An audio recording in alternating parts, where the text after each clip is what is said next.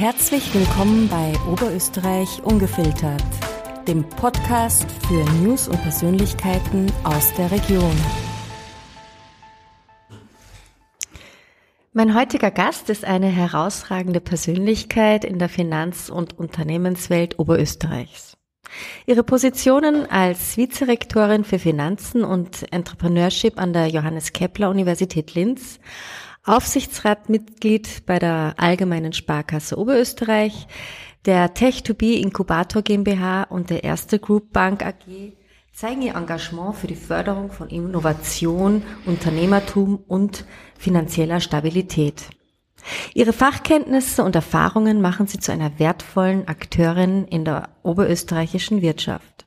Zudem ist die Mutter zweier Teenager auch karitativ im Bereich regionaler Hilfsprojekte im Lions Club Primavera tätig. Herzlich willkommen, Magistra Christiane Tussek. Vielen Dank, Dankeschön. Ich freue mich, da zu sein. Meine erste Frage vorweg, bleiben wir beim Sie oder gehen wir doch auf das kommunikative Du über? Bitte auf das Du. Sehr schön, danke Christiane. Christiane, gleich vorweg, wie bist du zu deiner Position als Vizerektorin für Finanzen und Entrepreneurship an der Johannes Kepler Universität Linz gekommen? Das ist wahrlich ein sehr eine sehr spannende Frage. Wie du ja weißt, habe ich meine Karriere eigentlich begonnen 1998 in der KPMG, habe dort auch meinen Steuerberater gemacht und war dort sechs Jahre tätig und habe dann in ein Konzernunternehmen der, der Neusung-Gruppe gewechselt, wo ich hauptverantwortlich war für das Konzernrechnungswesen und auch wesentliche Schritte mitbegleitet habe. Dort war ich 16 Jahre bis mich dann eines Tages ein Professor der JKU angerufen hat und mich gefragt hat, ob ich mich nicht bewerben möchte äh, als Vizerektorin für Finanzen. Und das habe ich gemacht und so kam es, dass ich eigentlich vom Unternehmensbereich in den öffentlichen Bereich gewechselt bin. Was motiviert dich an dieser Rolle? Die Rolle ist insofern extrem spannend, weil es Wissenstransfer zum einen und zum anderen das tatsächlich operativ tätig sein kombiniert, wie in keiner anderen Funktion, die ich bis dato hatte. Ich habe es zu tun mit 150 Instituten an der Johannes Kepler Universität, wo es immer einen Institutsvorstand gibt, mit dem wir in Austausch stehen. Auf der einen Seite, auf der anderen Seite äh, Kontakt zu den Ministerien, im Speziellen für das Wissenschaftsministerium und auf der dritten Seite und für mich die ebenso spannende Seite des Unternehmertums, wo wir auch hier uns sehr bemühen, die Drittmittelaktivitäten zu erhöhen. Und aus diesem Grund bildet das oder bildet meine Tätigkeit ein, ein wirklich sehr breites Spektrum ab, das es ausgesprochen reizvoll und interessant macht. Das heißt, du hast keine Sekunde überlegt, diese Chance auch zu ergreifen? Ehrlicherweise nein. Ich denke, so eine Chance bietet sich einem Menschen tatsächlich sehr selten. Es gibt ja, wie du weißt, 22 öffentliche Universitäten österreichweit. Äh, und insofern war es klar, wenn das Angebot besteht, dass ich mich bewerben sollte, dass ich das auch mache. Welche Herausforderungen siehst du in der Förderung von Innovation und Unternehmertum in Österreich und wie versuchst du diese anzugehen? Die Herausforderungen bestehen mannigfaltig. Zum einen ist Österreich meines Erachtens noch ein Land, wo es Luft nach oben gibt, was die Rahmenbedingungen für Innovation und für Spin-offs und für Start-ups betrifft. Das macht es schwierig und ich glaube, wir können dem begegnen, indem wir Netzwerke schaffen, indem wir Verknüpfungen schaffen zur Politik mit den anderen Universitäten, mit den anderen Fachhochschulen um hier äh, wirklich Anknüpfungen zu schaffen und auch den Unternehmensbereich zu fördern.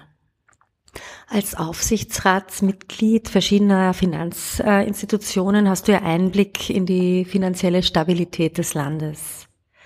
Wie beurteilst du die aktuelle wirtschaftliche Situation?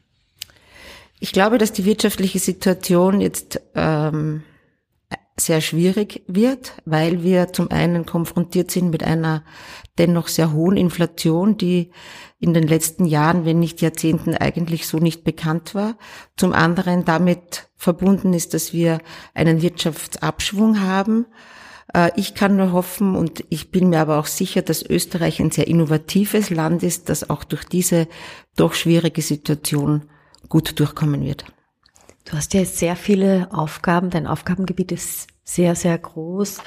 Wie gelingt es dir, deine beruflichen Verpflichtungen mit denen als Mutter von zwei Teenagern zu vereinbaren?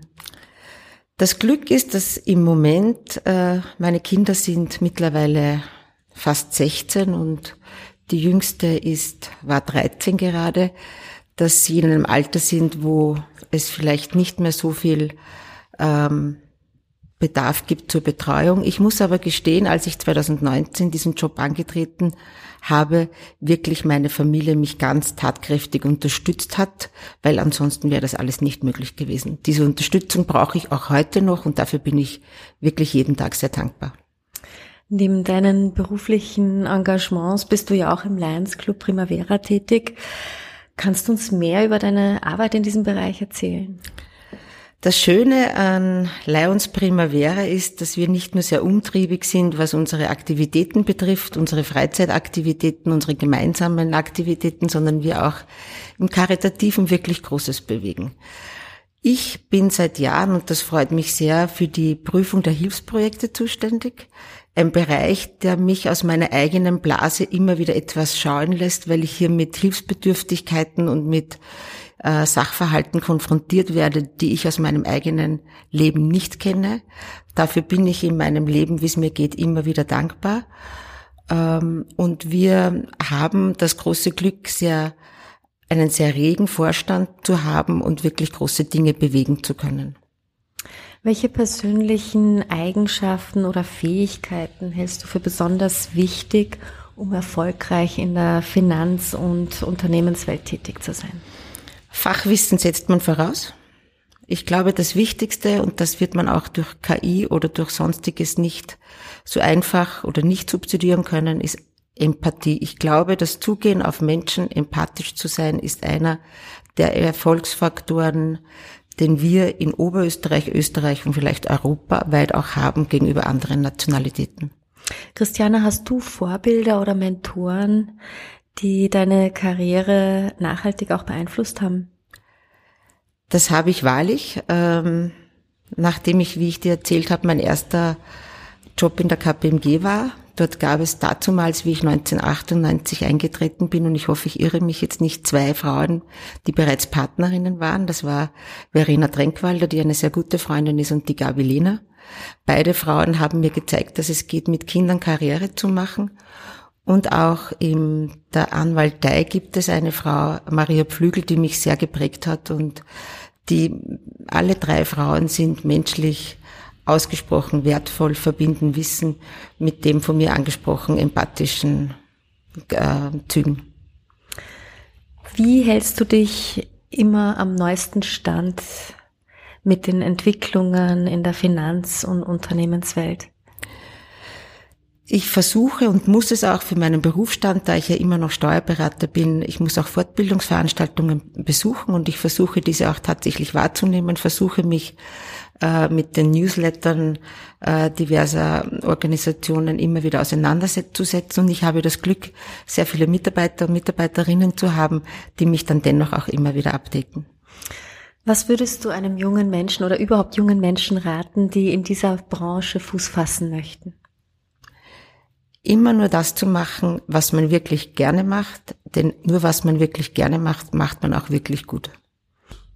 Christiane, welche Ziele hast du noch für deine berufliche Zukunft? Diese Frage ist schwierig. Ich glaube, ich hatte nie Ziele. Ich wollte erfolgreich sein, das stimmt. Ich wollte auch eine Führungsposition einnehmen, aber konkrete Ziele haben mich nicht begleitet. Und ich glaube, es ist auch nicht gut, immer nur nach Zielen zu streben, sondern noch einmal, was man gerne macht, macht man gut und der Weg wird sich eröffnen. Oder ich hatte Glück, ich weiß es nicht. Gibt es äh, spezielle Projekte oder Initiativen, an denen du gerne arbeiten würdest? Alle Projekte, an denen ich gerne arbeiten würde, an denen arbeite ich gerade. Wir haben an der JKU im Moment das Thema Entrepreneurship sehr in den Vordergrund gestellt. Das macht mir Freude. Hier kann ich wieder operativ tätig sein, innovativ tätig sein, Netzwerke aufbauen. Alles, was mir eigentlich Spaß macht. Und ich bin rundum sehr glücklich damit. Könntest du das Rad der Zeit zurückdrehen? Wie würde dein Weg heute aussehen? Eigentlich bereue ich keinen Tag, denn ich denke, dass jeder Tag in meinem Leben mich zu dem gemacht hat, was ich jetzt bin. Woran glaubst du? Ja, woran glaube ich? Ich glaube natürlich an die Wissenschaft, an ihren Fortschritt, aber persönlich glaube ich auch an Gott. Christiane, wie hältst du dich eigentlich fit?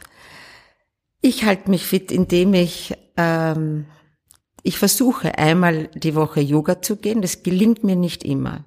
Ich versuche weiters eine Stunde in der Woche ein Personal Coaching zu machen äh, und am Wochenende zu laufen. Leider alles würde ich gerne unter einen Hut bringen pro Woche. Ich schaffe es nicht immer, aber ich nehme es mir jede Woche aufs Neue vor. Ähm, wichtig finde ich auch das Thema Ernährung, was ja auch die geistige und körperliche Fitness betrifft. Ähm, das hilft mir immer sehr. Ich gehe einmal im Jahr ganz fix auf Ayurveda-Kur. Das habe ich jetzt das fünfte Mal bereits heuer gemacht. Ich mache hier immer eine Panchakarma-Kur. Man stellt sich das ein bisschen anders vor, als es tatsächlich ist. Panchakarma-Kur für alle, die es nicht kennen, und ich weiß nicht, ob du es kennst, ist nicht nur massieren und irgendwie sich gut gehen lassen, sondern das ist wirklich eine, eine körperliche Reinigung, die einer äußerlichen und innerlichen Reinigung entspricht und das gibt mir wieder Kraft, dann den Alltag der nächsten 51 Wochen gut zu bewältigen. Wo machst du das?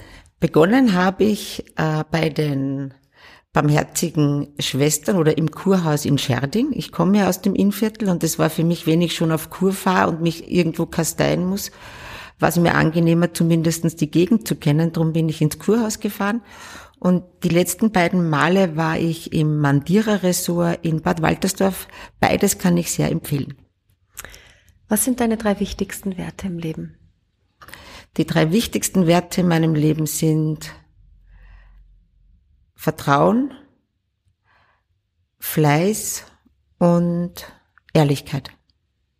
Könntest du ein Statement abgeben zu einem Thema deiner Wahl, was die Hörerinnen da draußen unbedingt erfahren sollen? Was würdest du jetzt sagen? Glaubt an euch selbst, selbst gebt das Beste und alles wird gut. Christiane, meine letzte Frage nun. Was stimmt dich zuversichtlich?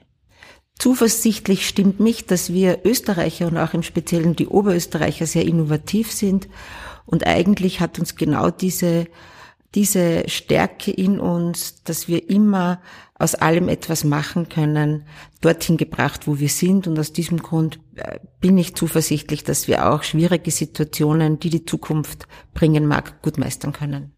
Wenn wir alle an einem Strang ziehen, das ist auch wichtig für mich.